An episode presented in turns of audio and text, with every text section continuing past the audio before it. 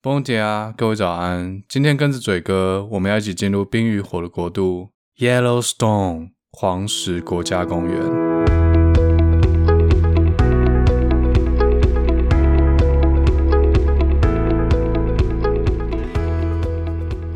坐了六个小时的车，我们终于快要抵达黄石国家公园。现在在您的左手边是中落基山脉的一个顶峰，霸气尖锐大提顿峰。那个高耸的雪白山头，是不是有点似曾相识？好像在很多电影里面都看过。没错，它就是派拉蒙制片公司的电影片头出现的那座山。山脚下是绵延曲折的 Snake River，像是一条蛇横卧在大提顿山下。运气好的话，可以看到动物在水边补充水分。秋天是整个河谷最漂亮的季节，整片白杨树林已经被染成了金黄色。右手边是广大的草原，远方的山头还有一点残雪。一个月后，它们又将被白雪覆盖。哦，现在前方有群美洲野牛正在靠近马路哦。我们车速将会放慢下来，以免惊动了这片土地的主人们。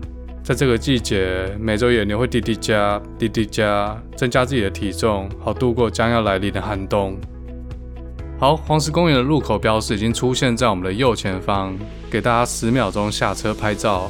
拍完照之后，我们重新上路，进入 Yellowstone 黄石国家公园。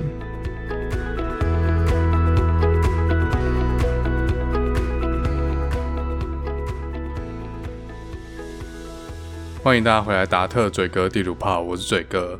黄石公园是美国第一个国家公园，总面积有八千九百八十三平方公里，大约是四分之一个台湾的大小，比美国东岸一些州的面积都还要大。打开地图来看的话，它位于三个州的交界处，有九十六趴土地位于 Wyoming State。Wyoming 的西边是 Idaho State，北边是 Montana State，各自贡献了一趴三趴土地给黄石国家公园。整个公园位于一个高原地带，属于中落基山脉部分，平均海拔有两千四百公尺。公园的西面、北面和东面都被高山环绕，中央偏东南部分有一座很大的高原湖泊，就叫黄石湖。大家知道落基山脉是地壳挤压下的产物，黄石公园刚好就在地寒对流热点之上。公园下面是北美最巨大的火山系统，也就是所谓的超级火山。大家可以稍微想象一下，整个黄石公园就是一个超巨型火山口，中间的高原地带是六十四万年前超级火山爆发后整个山体陷落后的产物。刚刚有提到的那个黄石湖是十六万年前小规模爆发的陷落火山口。总之呢，就是超巨型火山口里面又有一个更小的火山口。所以在黄石公园内游览，就是在超级火山的火山口上面撒野的意思。若这个六十四万年前的火山运动发生在现在，会对大半个美国，尤其是黄石公园周边以及东南方各州造成毁灭性的打击。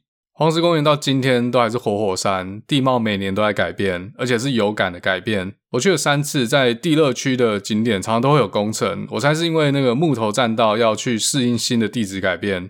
有可能要绕道啊，或是重新加过来确保游客安全，这我猜的啊。听众里面如果有在黄石公园打工度假人，欢迎告诉我这个正确的答案。除了这火山口湖之外嘞，黄石公园是两条水系的发源地，Yellowstone River 黄石河流向东南方，在 North Dakota State 北达科州注入密苏里河。密苏里河应该很有名吧？那个有上过高中地理应该知道，密苏里河和密西西比河堪称北美最长的两条河流。这两条河在圣路易斯交汇之后，一路往南走，在纽奥良注入墨西哥湾。另一条水系是刚刚有提到的 Snake River，向西南方流出黄石公园之后嘞，继续往西走，在华盛顿州注入哥伦比亚河。那哥伦比亚河以后有机会讲到华盛顿州葡萄酒会提到，有这条 Columbia River，华盛顿州才有葡萄酒。黄石河还有蛇河 Snake River，一条往东，一条往西。各自孕育出北美两条最重要的水系。呃，那个对美国地理比较不熟的朋友，欢迎打开 Google，稍微搜寻一下，因为这样会比较有概念一点。还有 River 就 River，什么 River，在 Clubhouse 上面跟太多英国的朋友聊天呢，讲话都自以为英国腔。River，回到黄石公园，那黄石公园陆地的部分呢，百分之八十的面积被森林覆盖，另外二十趴是被草原覆盖。森林的主要组成就是针叶林，有各种松木、冷杉等等。公园的气候真的是四季分明哦，夏天的气候最适合旅游，在大太阳下其实还蛮热，可能可以到三十六度，但树荫下就会有点凉。平均温度大概二十三度左右。冬天春天的话，日夜温差会变得很大，十六度到零下都有可能。冬天就真的爆冷，冷爆，几乎都在摄氏五度之下。黄石公园的纬度大概跟北海道最北边差不多，而且是平均两千四百公尺的高原地形嘛，每一百公尺下降零点六度，那大家自己去算一下，冬天整个公园就会被大雪覆盖。从公园旁边的那个标尺来看呢，这个雪的厚度应该可以达到一两公尺。所以在冬天的时候，或者说是秋末的时候，公园里面有些动物会往南迁徙到大提顿国家公园，或者是待在公园有地热的地方报警取暖这样子。黄石公园之所以可以开启国家公园时代，就是凭借它独特的地理特色，在这四分之一个台湾的范围内呢，游客可以看到森林、草原、白雪覆盖的大山。蜿蜒的河流，还有湿地、高原湖泊、巨大山谷、高耸的瀑布、间歇泉、泥火山、七彩温泉池、冒烟的不毛之地、石灰岩平台，还有各种野生动物在路上闲晃。所有其他国家公园的主打歌，在这边一次听好看满。那讲到黄石公园的历史嘞，就要追溯到西元一八零三年。大家知道最早的美利坚合众国是由东部十三个殖民地组成的联邦政府吗？进入十九世纪之后呢，美国开始向西扩张。一八零三年，跟傻逼法国政府用每英亩零点三美元买下法属路易斯安那。这个法属路易斯安那有多大嘞？北美最长的河流密西西比河北起五大湖区的明尼苏达，明尼苏达再上去就不是美国，已经是女王的土地加拿大。这河刚刚也讲过嘛，一路往南流，最后在墨西哥湾出海。密西西比河以西大概九百公里的土地，就是法属路易斯安那的范围。以现在行政划分来看呢，现在有十五个州的土地，全部或者部分都来自法属路易斯安那。那美国向傻逼法国买下这块土地之后呢，时任美国总统杰佛逊主张向西侵略。哦，对，对不起，是向西部探索。他成立了一支由 Captain Louis 还有 Captain Clark 组成的魔界远征队。这远征队目标路线是抵达太平洋之后折返。依照官方的说法，他们是要去探索西部海洋。在这个路途中间呢，顺便研究印第安人的部落、美国西部的动植物、地理、地质等等。这个远征队的故事就以后再说好，有机会的话。当时这个远征队有经过黄石公园南部地区，但没有深入探索黄石公园的核心地带。远征队的其中一位队员 John Cotter 脱队之后呢，意外发现现今黄石公园的部分区域。根据他的报告，他发现一些地区有地热活动。他把它称为“火与硫磺之地”，但当时没有人当真啊，觉得他讨个派气。在他之后的几十年，不时就有人回报附近地区有喷泉和金色山脉，呃，那卖啤酒的，不是啊，黄色山脉、黄石嘛，这些东西当时当地人就把它当神话了。一直到一八六九年，超考察队针对这个区域做考察。一八六九年，这个四人的考察队成功的抵达黄石湖。在隔年呢，Montana State 蒙大拿州的居民也组成另外一个远征队，也成功到达黄石。他们大概花了一个月做考察。这队伍其中一个律师提议将黄石设立一座国家公园，来保护这块土地独特的地貌还有动植物。虽然经过多方游说还有媒体报道，但这个提议最终还是失败。但是两年后，一八七一年，地质学家 Dr. Hayden 在政府的赞助下进行了一个全面的探测。他的这个报告让黄石公园最终免于被公开拍卖。各种政治角力拉扯之下，最后国会终于通过了奉献法案。时任美国总统的格兰特签署之后，黄石公园正式成为全世界第一个国家公园，保护整个黄石的天然资源。这属于所有美国人或者说全人类共同拥有的财产。但不是说这个公园成立之后它就飞天了，就没事了。在实际运行上，还面对很多问题，像经费不足啊，有人偷采偷猎，地方政府和民意代表也是一直抗议这个保护区限制当地的采矿、狩猎，还有伐木业，这些都影响当地的经济发展。而且国家公园内还有很多私有土地，这些都需要去解决。在美国，如果政府要征收私有土地的话，要经过很繁杂的诉讼，而且政府最后也不一定会赢。尤其是这种在法律出现之前就已经是私人土地的案件。另外还有原住民的问题，黄石这块土地原本就是他们的猎场，这国家公园弄下去就不能在这个范围内打猎，这些争议也引发政府和原住民之间出现多次战争。在这偏远地带，经费又不足，公权力只能被原住民虐菜，一直到一八八六年，美国陆军直接进驻，在公园北边的 Mammoth Hot Spring 猛犸温泉扎营，花了六百五十石头盖了一座黄石堡。这驻军一直持续到一九一六年，美国国家公园管理局成立之后嘞，在一九一八年，军队将黄石公园的控制权移交给国家公园管理局。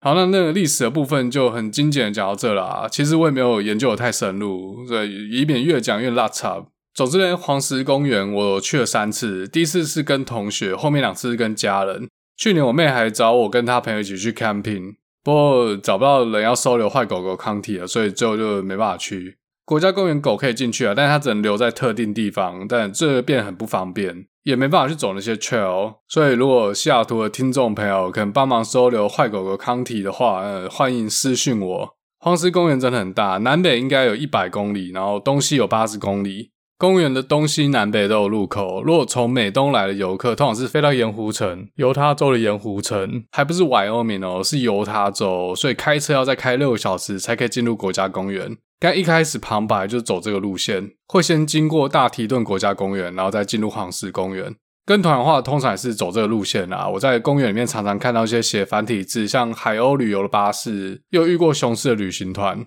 但是这六小时的车程真的非常无聊，基本上就是一片荒漠。如果没看过一望无际荒漠景象的人，应该会觉得还蛮新鲜的。但一次就好，真的。我开车开到屁股痛，因为那次只有我一个司机，只有我可以开车。那目前去黄石公园最有效率的方式是直接坐飞机到西面入口，这有一个叫做西黄石的地方。西黄石的机场只有在每年的六月到九月开放，所以基本上就是为了观光需求来营运的机场。但是航班真的不多啦，而且机票都还蛮贵的。黄石公园游客大部分都是集中在六到九月，园区内的旅馆大概在十月中就再也不接客了。黄石公园也差不多会在这个时间开始降雪，有很多路面就会开始被冰封，只有装备齐全的人才可以进入。若要走西面入口，还有一种方式，就坐飞机到爱达荷州的 Boise，但从 Boise 租车出发的话，大概也要开六个小时才会到西黄石的入口。好处是沿线可以玩的比较多，其中有一个地方叫做月球撞击坑国家纪念地，还有保护区。这个地方的地貌还蛮特殊的，整片都是黑色的火山岩，这很像外星的景象。不过通常啦，走 Boise 的路线一般都是 Washington State 或是 Oregon State 的居民，从西雅图坐飞机飞过去，大概一个半小时就到了。黄石公园北面入口也是一样的道理，应该只有蒙塔纳还有刚刚那两个州的居民才会从这里进去。北面入口的 Gardiner 小镇还算蛮有意思的地方，刚才提到的陆军驻扎地黄石堡就在这里，但聚落规模跟西边的西黄石还有南边的 Jackson Hole 差距还蛮大的。至于黄石东面的路口，基本上比较少人使用，不过东北面的路口外接的是熊牙公路，这段公路有非常壮阔的高原景色，就像到了青康藏高原一样。不过一整年大多数的时间，这段公路都是冰封的状态，只有夏天才会开放。要去黄石公园，除了跟团之外，大部分人是自己开车进去公园，因为黄石公园真的是太大了，要在各大景点移动，开车可能都要半小时以上。那嘴哥自己除了东面路口之外，北面、西面、南面路口都走过。刚好提到第一次去是跟同学嘛，那时候应该是博一升博二那个暑假快结束的时候。当时大家都还是学生，就想要省钱，不买机票，因为机票实在太贵了，就直接租车从西雅图坐了一台七人座的 van，花了一天半，终于到黄石公园，真的是笑诶。中间还先在华盛顿州东边的 Spokane 过夜，而且当时只有两个人会开车，另外一个人还是新手，大概有六十 percent 时间都是我开，而且晚上最痛苦的也是我开。这中间的路都是荒凉地带，没什么人，没什么车，所以车子都开得很快哦。我记得速限大概是七十迈左右。但是路上车都开到九十迈甚至一百迈以上，我真的是不敢开那么快。整台车有六个人性命，我就离那个车流集团越来越远，渐渐的就看不到他们的车尾灯了。最后剩下我一个人用大概八十几迈的速度在开车，就就被警察拦下来了，说我超速十五迈。但他看我们是外国人，又一起去玩，就不要扫我们的兴，就后来就没罚我们了，放我们一马。这是怎样？开太慢所以被抓超速有没有？如果跟着那些带头大哥冲，他们看到警察就会减速，我就不会被抓了。好，不过这边还是不鼓励大家违反交通规则啦。如果超速被抓，罚不少钱；如果超速二十迈以上被抓的话，这是联邦重罪，嗯嗯，很麻烦的，真的小心一点。我们那次本来是安排六天啦，但是去头去尾就少了三天了。诶，就出发前一天，其中有一个同学说他终于上了自己系的博士班，他本来就是念硕士这样子。那我们本来行程的第六天刚好撞到他新生入学的 orientation，就是新生训练。他说他这个不能翘，必须要赶回去参加。我们想说，哇的发，这新生训练有什么好参加的？而且你又不是新生的，都硕士都已经念过了嘛。不过他还是坚持啦，真的是唉。五天里面有三天在开车，真的是傻逼到爆。每次讲到这件事，所有人都要把它酸爆。哎，这离题太多了。不过总之大家都很干，但还是很好玩啊！一群人一起出去玩嘛。我们那次去就是走北面路口，因为从西雅图直接开车过去嘛。最近的就是 Gardiner 这个北面路口。北面路口一进去就是刚才提到的 Mammoth Hot Spring 猛獁温泉，这边有很多国家公园里面工作人员的宿舍，但这没什么啊，这宿舍而已嘛。比较特别的是，这边固定住了一群大角鹿 Elk，就那个有鹿茸的那种鹿，鹿茸就是那个鹿耳朵里面的毛嘛，大家知道哈。这些 Elk 大角鹿，他们直接就在路上走，直接站在旅馆门口或餐厅门口休息，站着抽烟这样子。会在那边停车下车拍照了，每个人都一脸菜样，一看就知道是第一次来黄石公园游客。没吃过鹿肉，也要看过鹿走路嘛。不过我第一次去也是一脸菜样啦。那靠鹿诶，超多只，而且好近哦。不过根据国家公园的规定啊，那个游客必须跟野生动物保持至少二十三公尺的距离。如果是熊或者是狼的话，距离要拉长到九十一公尺。但是实际上呢，游客的确是有保持距离啊，大概十公尺吧。不过，如果是熊的话，基本上能不能看到都要看运气了。如果能在马路旁边直接近距离遇到熊，这是人品爆发。我真的有一次在很近的距离看到熊，旁边都是游客，他就在一个很热门的景点停车场旁边，在那边挖土，在那边吃虫。当时是有一位 ranger，呃，怎么中文是什么？反正就国家公园的，呃，可以说是警察吗？哎，不管，anyway，反正他在那边维持秩序。手上还拿了熊喷雾，一边跟大家讲解，然后一边要大家不要太靠近。然后突然有一群中国游客下车之后，跟 zombie 一样，突然冲过来，人挤人，一直把所有人往前挤，往熊的方向挤，因为他们想要拍照。这个 ranger 就是非常生气，我直接把导游叫过来骂，说如果你没办法控制你的人的话，就立马给我离开。我可以看出来导游很无奈啦，身为跟他们一样的黑头发、黑眼珠、黄皮肤，唉，不知道该说什么。哎，讲到这个动物又不小心扯太远了啊！我们先回到刚才讲这个猛犸温泉。猛犸温泉往南一点，就遇到一个明信片景点，叫做 Terrace Area。它是一整片白色石灰岩平台地形。我第一次跟朋友去的第一个景点就是这个石灰岩平台，它上面有步道可以让你走上去再走下来，一圈走下来大概就一个小时左右。除非是有网美要拍几百万张照片啦，不然一个小时内就可以看完这样子。不过有长辈的话，可能要走比较久，因为上下阶梯还蛮多的。我爸大概走了一个半小时吧。其实这景点对我来说大概还好而已，因为它跟土耳其的帕姆卡列棉堡蛮像的，但是规模跟棉堡比真的小太多了。没有去过棉堡的，应该还是会觉得蛮屌的，一层一层的石灰岩，很像白色的蛋糕。我会在 IG 还有 Facebook 摆一些照片啊，有兴趣的人可以去看。好，那我们看完这个景点之后，重新上车。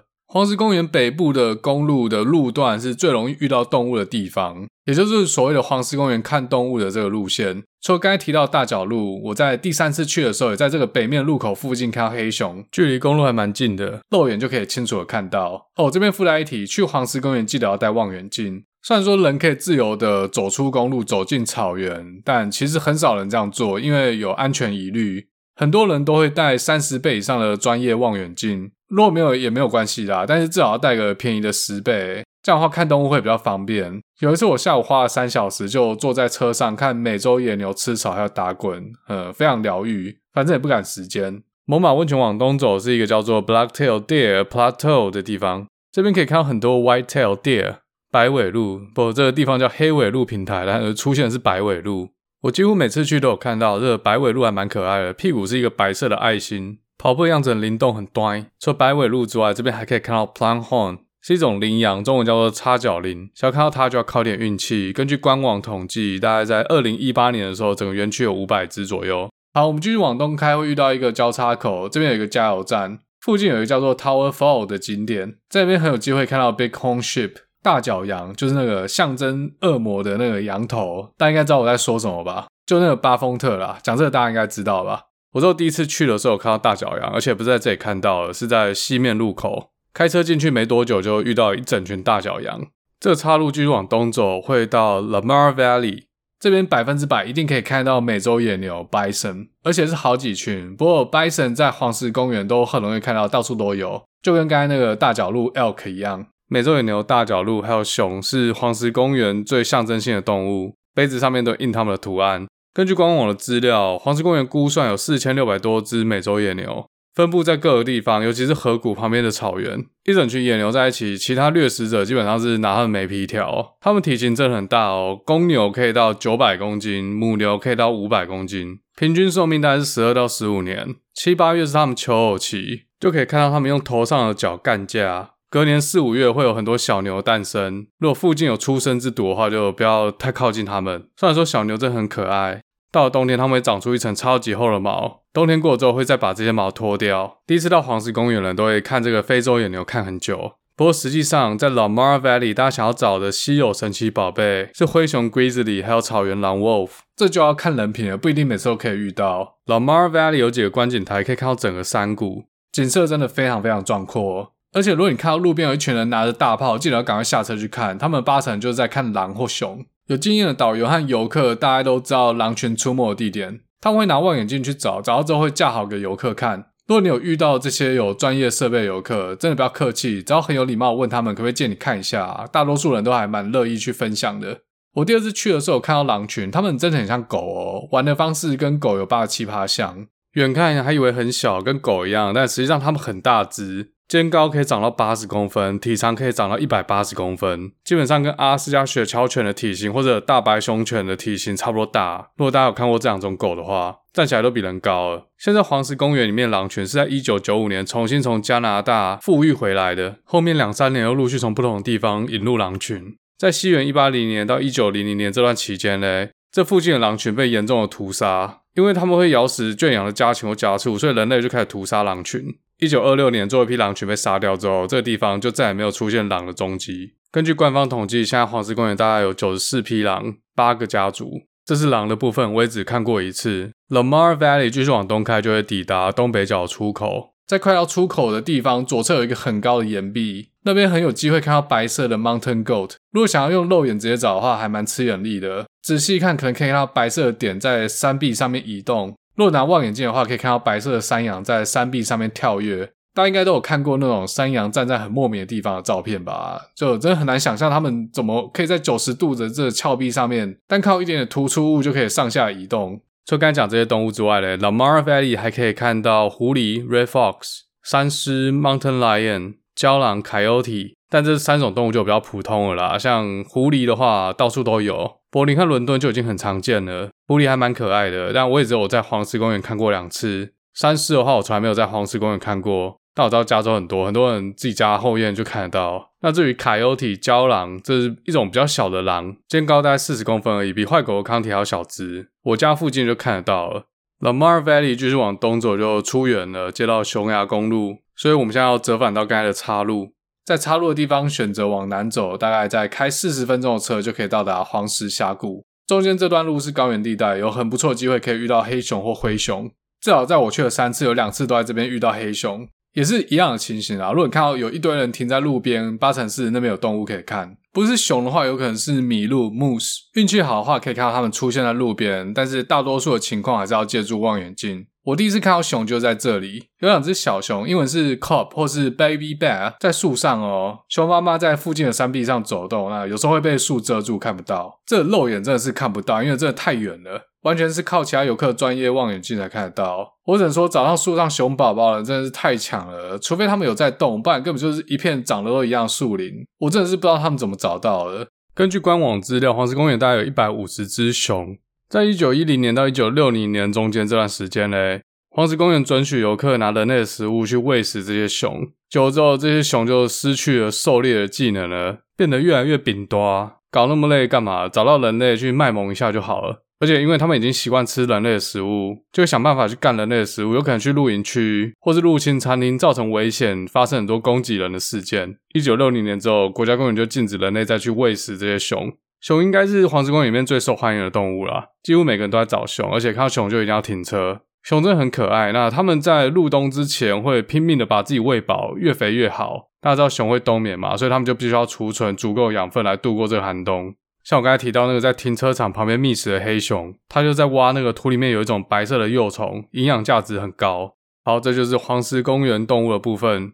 这个北边看动物的行程大概会花掉一个早上。有些人就是专程去找动物了，也可以花掉一整天。那接下来的黄石峡谷是半天的行程，需要走一些步道。在这个景点可以完全了解为什么黄石要叫做黄石 （Yellowstone）。这个被黄石河切开的峡谷断面，完完全全体现了黄色石头的这个概念。整个峡谷呈现的是橘黄色，这些土壤来自于岩浆形成的流纹岩，岩石里面富含铁矿，经过氧化作用之后就会变这种红土。黄石峡谷除了峡谷之外，还有两个瀑布。上瀑布比较小了，大概三三公尺高而已。大多数的游客要看的是下瀑布，有九十四公尺高。虽然这个瀑布的高度没办法跟优生美地国家公园那个瀑布比，但是配上黄色的峡谷，真的屌炸天哦，简直绝了！这边有很多步道可以上上下下的，也有很多观景台。其中最经典的明信片的景点就是从 Artist Point 这个地点来远眺这个瀑布。早上瀑布面光对拍照会比较有利一点。不过刚才早上我们已经去看了动物嘛，所以现在已经是下午了，也是有不同的风格啦。刚才讲的那个中国游客暴冲黑熊，就是在这个 Artist Point 的停车场看到的，人比熊还凶，有没有？那黄石公园北边山谷的寻找动物之旅，加上黄石峡谷，差不多就是一天的行程。经济比较富裕的人可以选择住在黄石峡谷附近的 lodge，比较穷的人或是喜欢 camping 的人也可以选择住在露营地自己 camping。这边有很多餐厅和纪念品店，非常方便。不过想要订到这边的 lodge，要在三个月前甚至半年以前就要订房，不然基本上没机会。如果没有订到，或是跟我一样鲁的话，可以跟着我继续往西走，从西面出口离开这个黄石国家公园。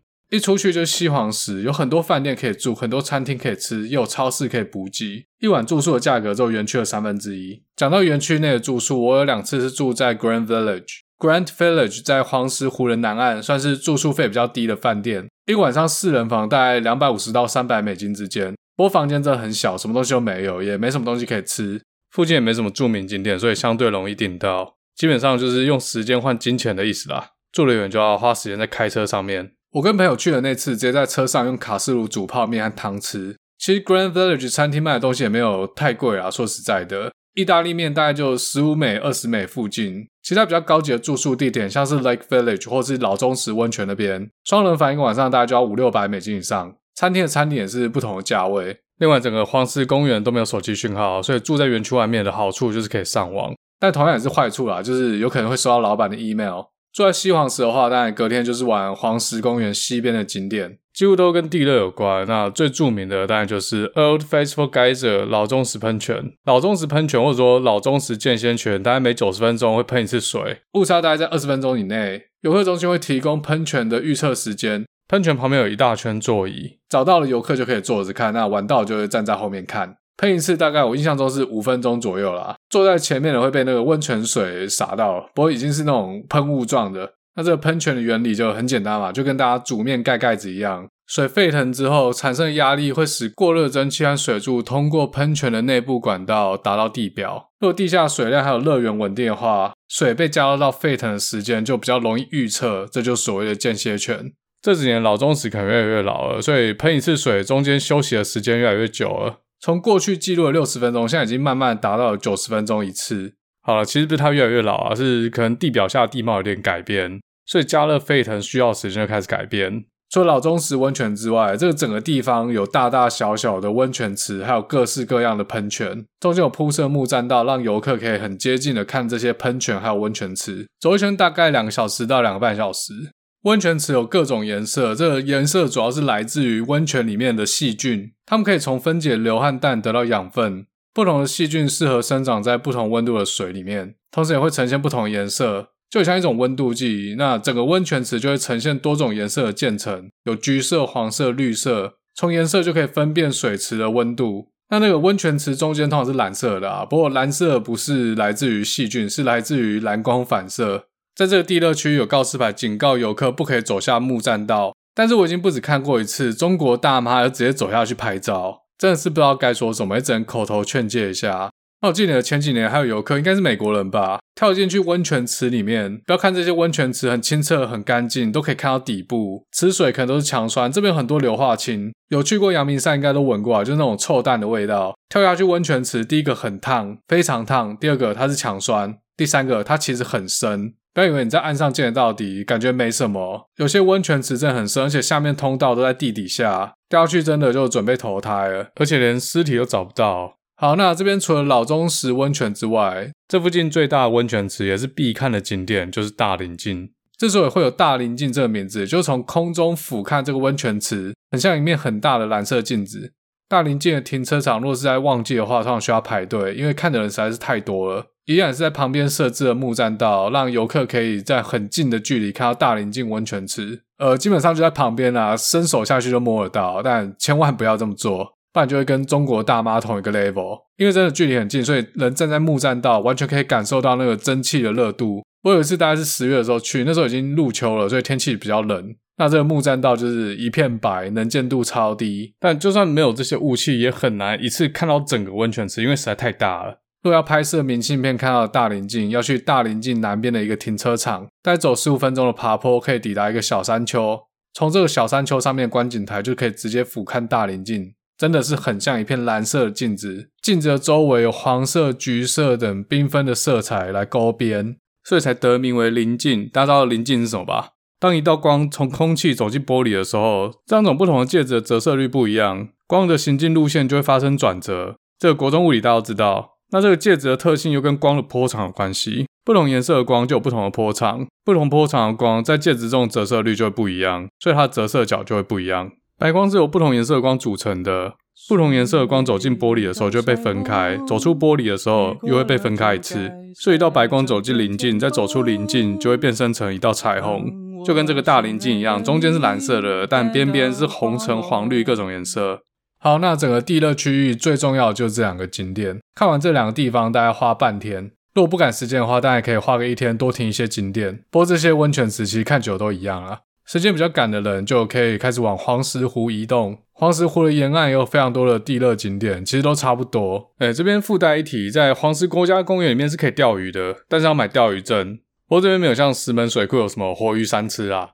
黄石湖一路往北走，又会回到黄石峡谷，中间这段会经过一个叫做 Hayden Valley 的地方。记得刚才一开始有提到一位叫做 Doctor Hayden 的地质学家，对吧？因为有他的研究报告，才有黄石公园。那这个 Hayden Valley 又是一个看动物的好地点，尤其是看一整群的 Bison 美洲野牛。一般的旅行团都是带游客来 Hayden Valley 看动物，因为北边的 Lamar Valley 实在是太远了，要坐很久的车，看到的东西又跟 Hayden Valley 差不多，所以旅行社不干。我这边有一次碰到美洲野牛在横跨马路，整个交通就塞住了，要等他们走过去之后，车才可以通过。当时还有两只牛直接在路上干起来。哦，我说的是干架，不是干炮。他们干架的方式就是用牛角互撞，旁边游客大家都在拿手机或摄影机录影。Hayden Valley 这边还有一个泥火山可以看，我自己是觉得这个点还好啊，不过是可以看一下啦。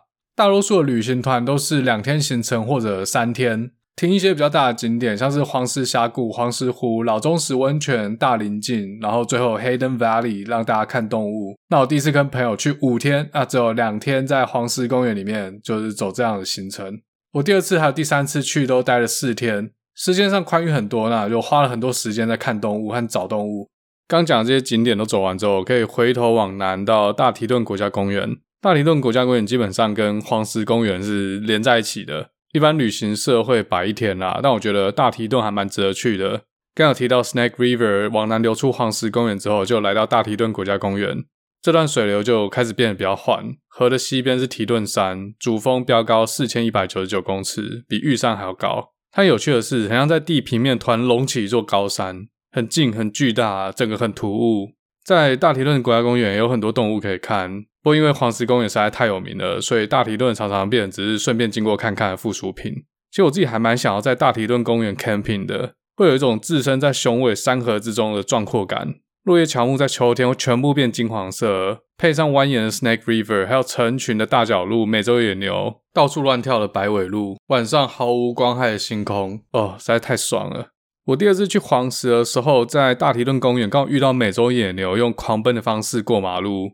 我那时候刚好在开车，看到右前方有群牛正要越过路旁边的栅栏，第一只过栅栏之后就开始往路上冲，后面整批野牛是跟着冲，离我真的很近哦。我那时候有点吓到，直接踩油门加速，快速通过。我后面那台车没那么幸运了，直接卡在牛群中间。我还想说它会被整群牛撞下去，但其实牛还蛮聪明的，他们冲归冲，看到障碍物还是会闪开。对，不要当牛是智障啊！坐在那台车里面的人就很爽哦，看到成群的美洲野牛从自己身边冲过去，前后车都停在旁边录影。这个大提顿国家公园南边还有一座滑雪场。这整个地方就是一个度假胜地，冬天可以在那边滑雪。刚前面有提到南边这个小镇叫做 Jackson Hole，但这边的饭店其实蛮贵啦，四人房已经到秋天了，一个晚上还有两百五十块美金以上。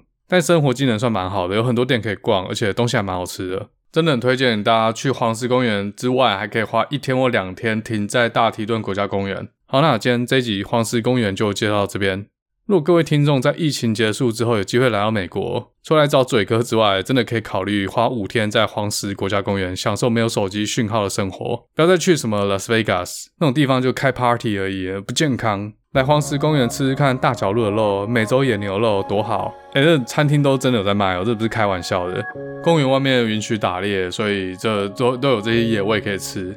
其实美洲野牛肉，那美国的 Costco 也有卖啦，不是什么很惊奇的东西，但就是肉比一般的牛肉再更腥一点。哎、这边讲这个吃这个动物会不会被正义魔人搞爆啊？